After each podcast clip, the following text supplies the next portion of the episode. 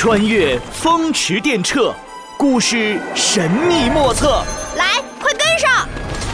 很冷很冷的冷知识。第二十八集，诗仙和诗圣原来是好朋友。这天放学后，闹闹来到一零一教室，诸葛乔治正陶醉地吟诵着一首古诗：“摘星辰，不敢高声语。”恐惊天上人。哎呀，又是这首诗！考试的古诗填空，我就是想不起来，不然就能考八十分了。哎呀，闹闹，这是唐朝大诗人李白的《夜宿山寺》啊！哎呀，真可惜呀，真可惜呀！不过呢，也有高兴的事，我写的小作文被老师表扬了。嗯，给我看看。闹闹立马把考卷找出来，递给了诸葛乔治。我的好朋友，嗯，我的好朋友叫诸葛乔治，虽然他很啰嗦。但是教给了我很多知识，嗯，虽然他年纪大，但是我们还是成了好朋友。哎呦，闹闹啊，虽然看起来不太像在夸我，但是写的还不错。嘿嘿，本天才闹也是个作文小天才。不过我必须强调一下，本人年方三十，可不算是年纪很大。那您老人家也大我二十多岁呢。哎，是是是，啊，大了你不少。哎，说到这儿，我想起李白和另外一个人，谁呀？那就是诗圣杜甫。哦，杜甫我知道。哎，对了，诸葛老师，我一直想问一个问题：李白和杜甫都是唐朝的，那他俩认识吗？不如随我去唐朝看一看。好诶！开启银河之门，穿梭时空要塞，起！两人乘上时空机，来到了唐朝。魔法手杖，光芒万丈，变！金光一闪，闹闹变成了李白，诸葛乔治变成了杜甫。两人正骑着马走在鲁郡这个地方的郊外。太白兄。咱们接下来要去哪儿啊？我突然想起多年前认识的一位隐居的范居士，就住在城北，咱们去拜访一下他吧。两人在城北的山林里找了好一会儿，终于找到了范居士住的茅草小屋。哈哈，范居士，别来无恙啊！嘿，这不是李大师人吗？好久不见啊！哎。呃，这位是李白，拱拱手，拉着杜甫介绍道：“这位小兄弟名叫杜甫，字子美，是我去年认识的。他很有作诗的才华，今后肯定能名震诗坛呐。”李大诗人是何等人物？连你都给他这么高的评价，那我一会儿啊，得好好拜读子美的诗。来，咱们进去说。三人进到屋子里，范居士端上了酒菜和山野的蔬果。二位，我这里啊，只有这些粗茶淡饭招待你们了。我就爱吃这些，那些山珍海味可不对我胃口。哎，对了，你们俩是怎么认识的？哦，我们是去年春天在洛阳相识的。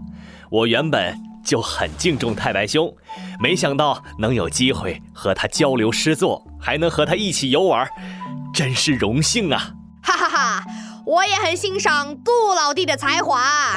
后来秋天的时候，我们一起去开封游玩，今年又结伴游山东，寻访名山古迹，一路饮酒作诗，已经有几个月了。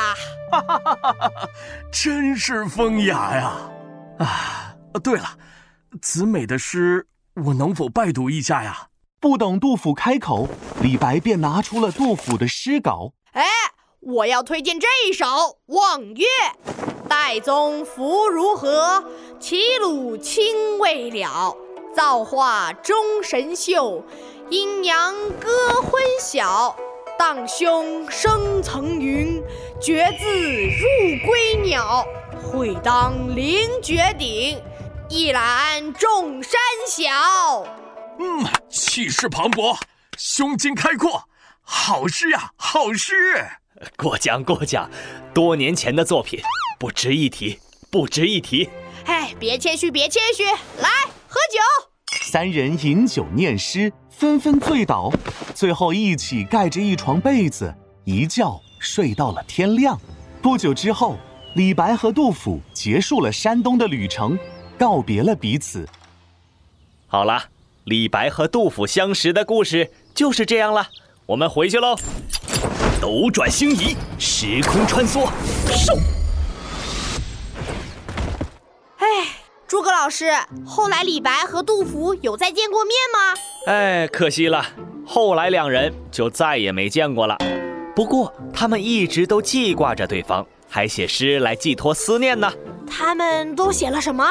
嗯，分开后不久，李白就写了《沙丘城下寄杜甫》，把自己的思念比成浩荡的河水。杜甫更是一直牵挂着李白。冬天来了，杜甫一个人读书的时候想起了李白，就写下“冬日有怀李白”。春天来了，对着长出的新叶的树木又想起李白。写下“春日忆李白”。哇，原来杜甫这么思念李白啊！不仅有思念，还有担忧呢。安史之乱后，听说李白被流放到夜郎那个地方，杜甫因为太担心，连续几天梦到他，醒来就写了《梦李白二首》。得知李白病重，写下“寄李十二白二十韵”，希望他早日康复。直到生命的最后几年，杜甫还在回忆与李白一同游玩的日子，写下《西游》：“隔河一长跳，青岁已催颓。不及少年日，无复故人悲。”哎，真是感人呐！哼，诸葛老师，要是我们以后分开了，我也写作文思念你。哦，亲爱的诸葛乔治，我永远怀念你，你永远活在我的心中。哎，停停停停停！我不要活在你心中，我要活在你面前。